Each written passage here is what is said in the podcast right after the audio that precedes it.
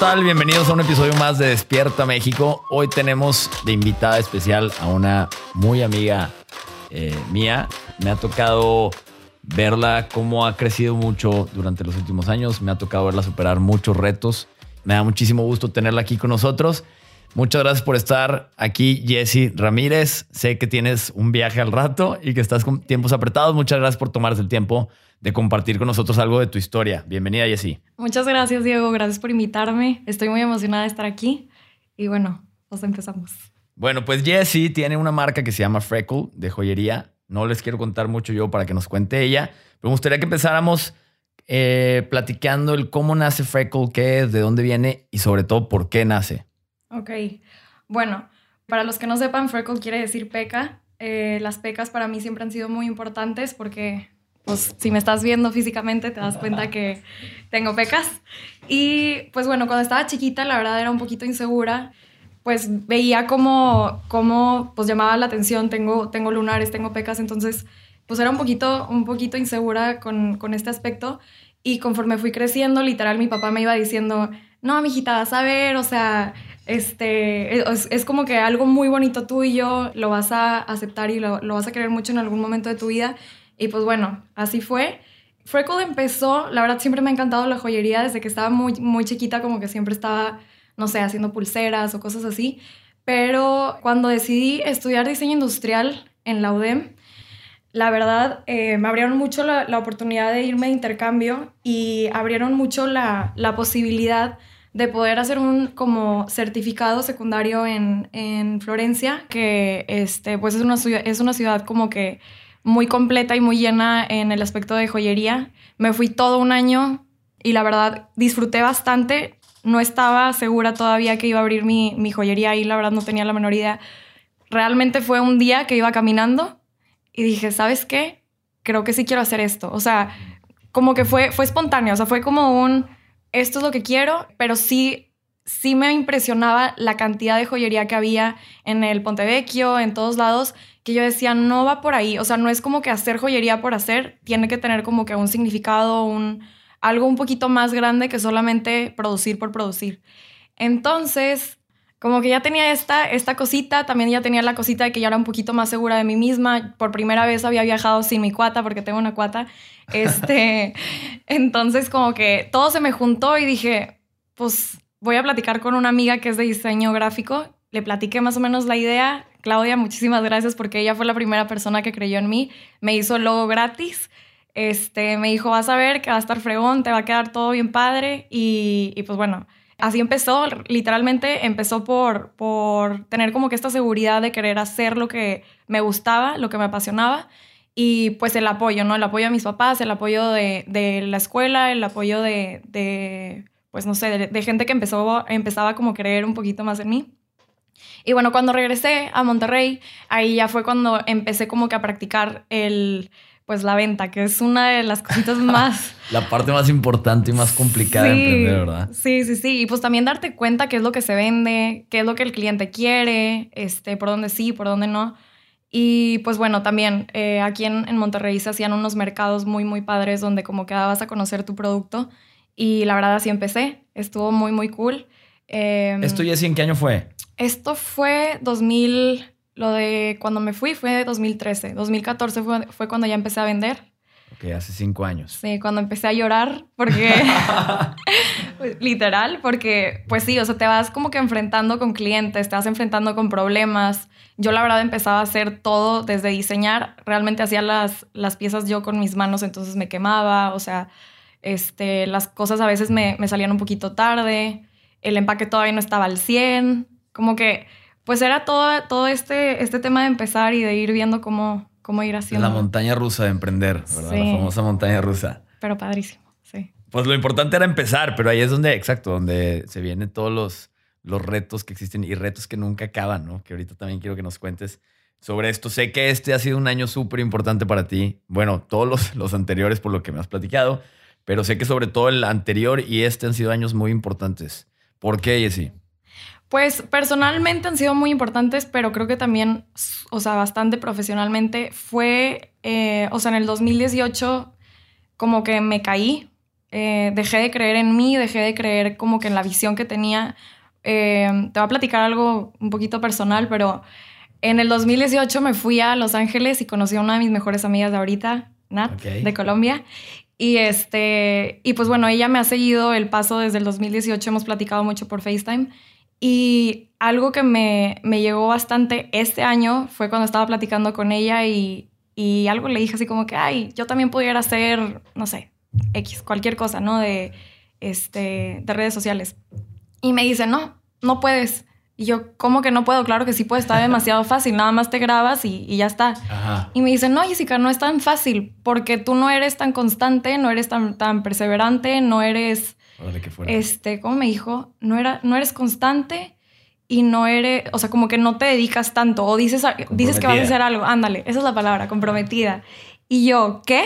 A ver. Justo en el ego. Sí, no, deja tú el ego. O sea, era más como, como que el dolor de que, pues, si tú me conoces desde el 2013, 2014, te, te acordarás, o sea, si sabrías más bien que, que yo era la típica que, ok, se desvelaba porque tenía la fiesta, pero también me despertaba a las 5 o 6 de la mañana para empezar a hacer mis cosas y estar en friega y mover cosas, no sé, o sea, como que hacía mucho, mucho lo mejor de los dos mundos. Claro, ajá. Gracias, juventud. No, pero, pero sí, o sea, como que me dolió mucho porque yo no soy la persona que estaba conociendo ella en un año. Era la persona del 2013, 2014 súper dedicada, súper constante, súper emocionada, apasionada, porque era algo que como que me repetían mucho, ¿no? Que es que Jessica hablas de Freckle y lo ves como que con una pasión súper padre. Me dolió. Entonces dije, a ver, algo aquí estoy haciendo mal yo empecé a trabajar en otro lado en el 2018, que, que, fue justo lo que te estaba comentando, que dejé de creer en mí porque, pues dije, ¿sabes qué? Andaba muy, muy como cabizbaja, eh, un poquito desmotivada. Pues bueno, eh, voy a buscar algún negocio, algún, algún este, alguna empresa en la que yo pueda como trabajar y, y pues aprender un poquito de eso. Y busqué literalmente, Diego, o sea, tres, tres días yo creo que, que fueron lo, lo, suficiente como para que me hablaran y, hola, es que vimos tu currículum, está padrísimo, este, te queremos entrevistar y yo, buenísimo. Resultó que mi trabajo iba a estar a dos minutos de mi casa, que tenía muchísima libertad en vacaciones, tenía mucha libertad en pues también en tiempos, o sea, no sé, como que estaba muy interesante, la verdad estaba muy bien y agradezco bastante haber estado ahí. Porque ahí aparte Freckle ya tenía su tienda, ¿no? O sea, empezaste en el mercadito, pero en este momento ya tenías una tienda sí, sí, física. Ya, ya tenía mi tienda, gracias a Dios. Este, ya tenía casi dos años y medio con mi tienda. Y bueno, pues me metí ahí a trabajar y padrísimo. Pero, híjole, o sea, fue un año donde, donde pues era mucha rutina, era levantarme, ir a hacer ejercicio, iba a, mi trabajo. Decidí no tener mi hora de comida porque para mí era súper importante tener espacio después para ir a la tienda, para ver qué onda, qué hacer con, este, con el taller, con los joyeros, los pedidos, etc. Pero de repente dije, ¿sabes qué? La tienda ya no. Ya no, eh, es, es, mucho. Para mí ya, ya era como un era un dolor de cabeza y era una piedra en mi espalda que sentía que como que ya no lo podía ni manejar. Pues sí, porque obviamente mi dedicación estaba en otro lado, no estaba en mí. Entonces, este, pues cerré la tienda, ¿no? Dije, ya, esto fue hace cinco meses, literal. Ok, ok. Y la verdad no sabía que me iba a doler tanto. O sea, para mí era, eh, pues es una buena decisión porque también, la verdad, económicamente, este, pues el flujo de gente por ahí no, no era, o sea, no era muy, muy bueno. Entonces, era una muy buena decisión, pero pues claro que me costó tomarla. La tomo y desde ahí empieza lo bueno. o sea, todavía no había pasado. Sí, no, todavía no había pasado. Y es interesante porque eh, pues es, algo que va pasando y va pasando y tu historia como que se sigue formando. O sea, hasta el día de hoy pues todos estamos en un proceso, ¿no? Vamos como que, este, pues cambiando con nuestras decisiones y con, con lo que va pasando. Pero bueno, lo bueno estuvo que cuando pasa lo de, lo de mi tienda, de repente si la rutina ya era una rutina, bueno, se hizo una rutina más grande todavía.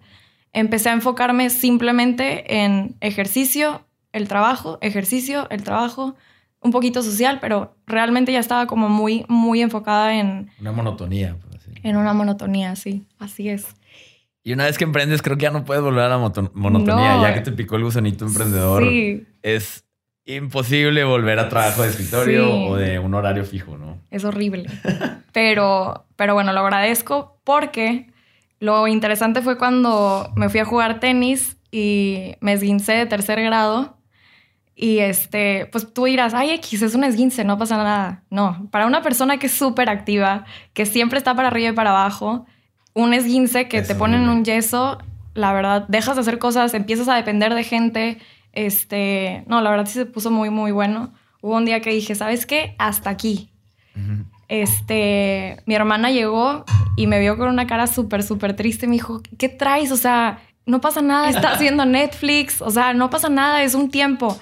Y le decía, es que ya no puedo, o sea, tengo que hacer cosas, tengo que quitar mi estrés, tengo que hacer algo. Y me dijo, ¿y no crees que el universo te, está tratando de decir algo como que sé paciente o, o, haz algo como que al respecto de que por algo te sientes así? Y dije, no, pues sí, creo que va por ahí. Qué fuerte, qué fuerte. Fue enfrentarme literalmente conmigo misma en el espejo y decir, Jessica, aquí algo no está bien.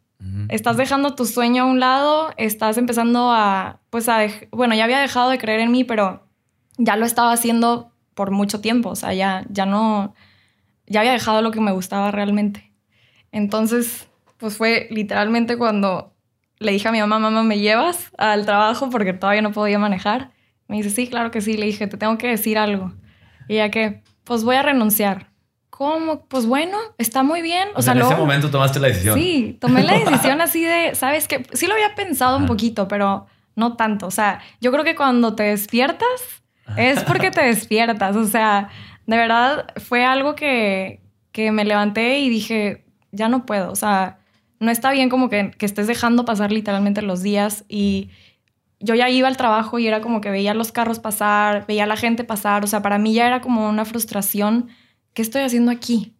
Necesito hacer algo, pero, pero tengo que moverme. O sea, no puedo nada más como estar pensando, idealizando. Esperar que, llegue alguien y te diga, oye, Jessy, vente, es por acá. Sí, sí, no. No, y, la verdad, siéndote sincera, yo creo que Dios fue el que me puso el esguince para decirme, Jessica, vente por acá, por allá no es. Porque sí, sí creo que es algo como que, este, pues sí, o sea, fue un despertar en el que este, sí necesitaba un empujoncito, a lo mejor si no, no lo hubiera hecho, porque obviamente tener tus fijos, obviamente estar pues haciendo lo que te dicen y así es cómodo. Estás en, en una situación cómoda, pero porque ser emprendedor, tú sabes, digo, no, no es nada fácil. Nada. este, depende demasiado de ti, depende de tu motivación, depende de tus ganas, tu iniciativa. Depende demasiado de ti, entonces... Pero nos encanta, nos encanta el estrés y nos encanta andar corriendo. Sí, está padrísimo. Y a veces pasa, pasa eso, que no te pones esa pausa como para pensar, como nos encanta estar corriendo, no haces esa pausa como para pensar. O sea, que ese esguince, pues hace, le da el mérito al no hay mal que por bien no venga, ¿no? Yo Así creo. Es. O sea, te cayó, aunque en su momento me imagino que haber estado horrible, pues te cayó como anillo al dedo en ese momento. Literal, le doy gracias a Dios, la verdad. Sí. Y puede ser algo muy X, o sea, es a lo que voy, como que cada quien tiene su despertar chiquito puede ser un esguince o puede ser simplemente ibas caminando como el primer despertar que tuve, ¿no? De, quiero hacer esto en, mi vida, lo de la joyería. O sea, puede ser algo muy, muy tranquilo, pero, pero sí tienes que estar como abierto a escuchar qué es lo que te está diciendo tu vida, qué es lo que te está diciendo pues el universo, Dios. o... ¿no? Sí, sí, así es. Y entonces renunciaste, eso fue hace cinco meses. Eh, no, la renunciada sí fue hace dos meses, pero pues obviamente te tienes que quedar un ratito más, ¿verdad? Fueron decisiones súper importantes en el lapso de cinco, de tres meses. Sí, sí, sí, sí. Pues tres meses porque, digo, un poquito más de tres meses porque también, yo creo que también empezó cuando fue la decisión de, de haber cerrado la tienda, que, que fue así como, ah, no pasa nada. Y ándale, claro que sí pasa, te duele. Oye, y entonces, a ver, renunciaste, pero no sabías qué ibas a hacer, ya sabías qué ibas a hacer, o, o nada más dijiste, voy a renunciar y luego veo qué onda. No, ya, ya, yo ya sabía qué hacer. O sea, digo, ya, Freckle la verdad nunca cerró, o sea, la tienda sí en, en físico y tenemos planes obviamente a futuro y por algo cerró, ¿verdad? No es como que fue algo X.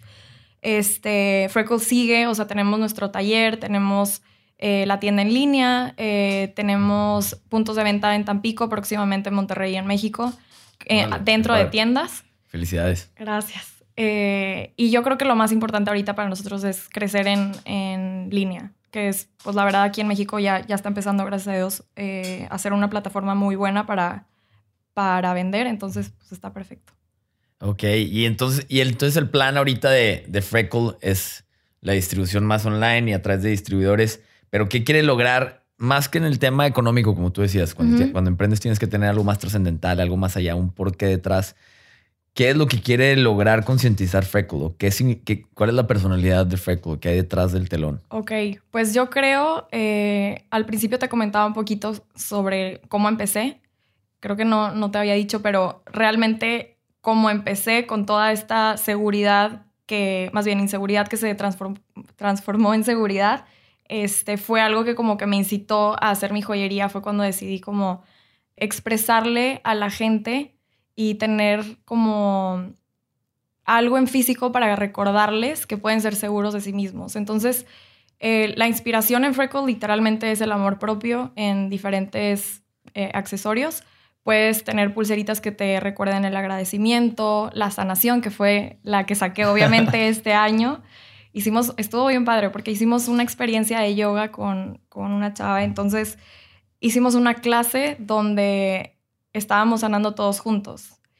Y lo más chistoso era que mis amigas me decían de que es que es como si te estuvieras expresando, como si fueras un artista expresándote literalmente y nos estuvieras como involucrando y está padrísimo, o sea, porque involucras a gente que también está viviendo lo mismo que tú y se identifican y al final se llevan su pulsera. Entonces, como que es todo un, un concepto muy, muy padre porque lo vas como, no sé, armando todo junto. Se va empatando. Sí, se va empatando. Poquito a poquito. Muy bien, Jessy, pues ya escuchamos un poquito sobre los retos de Freckle, sobre toda la montaña rusa que te ha tocado hasta ahorita. Pero muchas veces, y como tú lo dijiste, depende mucho, cuando emprendes depende mucho de ti, de la vibra que traigas, de las ganas, la motivación, etcétera. Me gustaría saber a ti como persona, Jessy Ramírez, ¿qué sigue para el 2020? ¿Cuáles son los mayores retos? ¿Qué quieres trabajar para que al mismo tiempo se vuelva a reflejar en, en Freckle, no? Bueno, pues interesante. Este, personalmente yo creo que es como eh, enfocarme en, en no, no llevar lo personal con lo profesional. O sea, sí me he dado cuenta que es súper importante que tu vida profesional se quede literalmente como profesional y que la personal no vaya como a, a destruir todo lo que has logrado. Es algo que, pues la gente te lo dice, no es fácil más si eres una persona muy sen sentimental y, y, vulnerable, creo que es muy importante como aprender eso. Entonces, pues yo creo que mi responsabilidad número uno de este año es dejar lo personal a un lado, lo profesional, este, tenerlo intacto. Y, y bueno, dejar también como que, como que estos mitos de tiene que ser, la, o sea, tienen que ser las cosas súper así. O sea, como muy, muy controladas y muy todo perfectito y muy eh, en estos tiempos y así. No, la verdad es que cada quien puede hacer todas las cosas como que a su propio ritmo. O sea, nadie te dice, tienes que hacer la página ya y tienes que vender ya y tienes que eh, sacar colección ya. O sea, no, nadie te tiene que decir y tú también tampoco te tienes co como que forzar. O sea, dejar como que las cosas que fluyan un poquito más, dejar y, y, aceptar que cada quien tiene sus propios ritmos. Entonces, este, pues sí, para mí el 2020 es más como dejarme fluir, este, dejar también, ¿sabes? Algo de lo más importante, este, agarrar las oportunidades. O sea, sí siento que este año, por ejemplo, que andaba como, pues que no andaba eh, al 100, dejé de pasar demasiadas oportunidades súper importantes que a lo mejor y, y, pues pasan y tú dices, ay, luego la, luego la tomo, luego le hablo, luego platicamos, luego no sé qué. Mañana, mañana, mañana. Mañana, así es, el típico mañana. Y no, la verdad es, pues eso, ¿no? O sea, en el 2020 no dejar que se te escape una, tener una agenda 100% organizada donde diga, mañana, o sea, si es mañana le voy a hablar, pero le voy a hablar, o sea, Ajá. sí, yo creo que es más por ahí, por ahí, no sé. Órale, pues un reto, un reto grande. Más como, como, como emprendedores, pues tener algo organizado está bien complicado. Eh, sí. Y más si tienes como el lado creativo súper, súper puesto, ¿no? Sí, Me sí, comprenderás. Sí. Te comprenderé, sí. Súper creativo. Sé, sé, que eres una persona súper creativa y como que empatar esa parte soñadora con la parte realista, con la parte como analítica también que tiene que tener un negocio es súper complicado. Y tú que estás como em, emprendedora sola, está, pues como que tienes que tener las, las dos partes, ¿no? Entonces sí me imagino que es un reto súper, súper cañón. Eh, ya nos platicarás entonces a finales de año cómo te fue y esperamos ver Freckle por todas partes el, el siguiente año. Jesse, para terminar, la pregunta del millón que hacemos en todos los episodios. Para ti, ¿qué es estar despierto? Digo, claramente los que escucharon todo el, episodio ya se dieron cuenta que ella es una persona súper despierta. Pero ¿cómo podía resumir el estar despierto? ¿Qué significa para ti? Qué buena pregunta. Este, para mí, estar despierto se ve en los ojos. O sea, cuando tú conoces a una persona, sabes literalmente si está despierta o no. La plática fluye bastante, este, las ganas que tiene como de, hacer las cosas, la, o sea, los sueños, las ideas, la visión. Yo creo que estar despierto es emprender, es trabajar en tus sueños, es, no sé, tener ganas de, de, algo mejor, ya sea algo familiar, algo en el trabajo, en la salud, en todas las áreas posibles. Yo creo que es como que querer ser mejor, ¿no? Por ahí. Pues creo que eres una prueba súper tangible de lo que es estar despierto con todo lo que nos platicaste y nos platicaste como de dos despertares que tuviste hasta ahorita, porque como dijimos también esto nunca se acaba. Es un proceso. Este, exacto. Entonces creo que eres un claro ejemplo de, lo que es pasar del, del soñar al actuar o del hablar al actuar, ¿no? Muchas gracias por acompañarnos en este episodio. Jesse Ramírez, ¿dónde te pueden seguir en redes tanto a ti como a Freckle? A Freckle en arroba Freckle oficial eh, y a mí, Jessica-Ramírez. Jessica con Y y doble S. y doble S. Pues ya escucharon a Jessie. Eh, vamos a ver mucho sobre Freckle el siguiente año. Muchas gracias por acompañarnos otra vez. Esperamos lo hayan disfrutado y nos vemos en el siguiente episodio.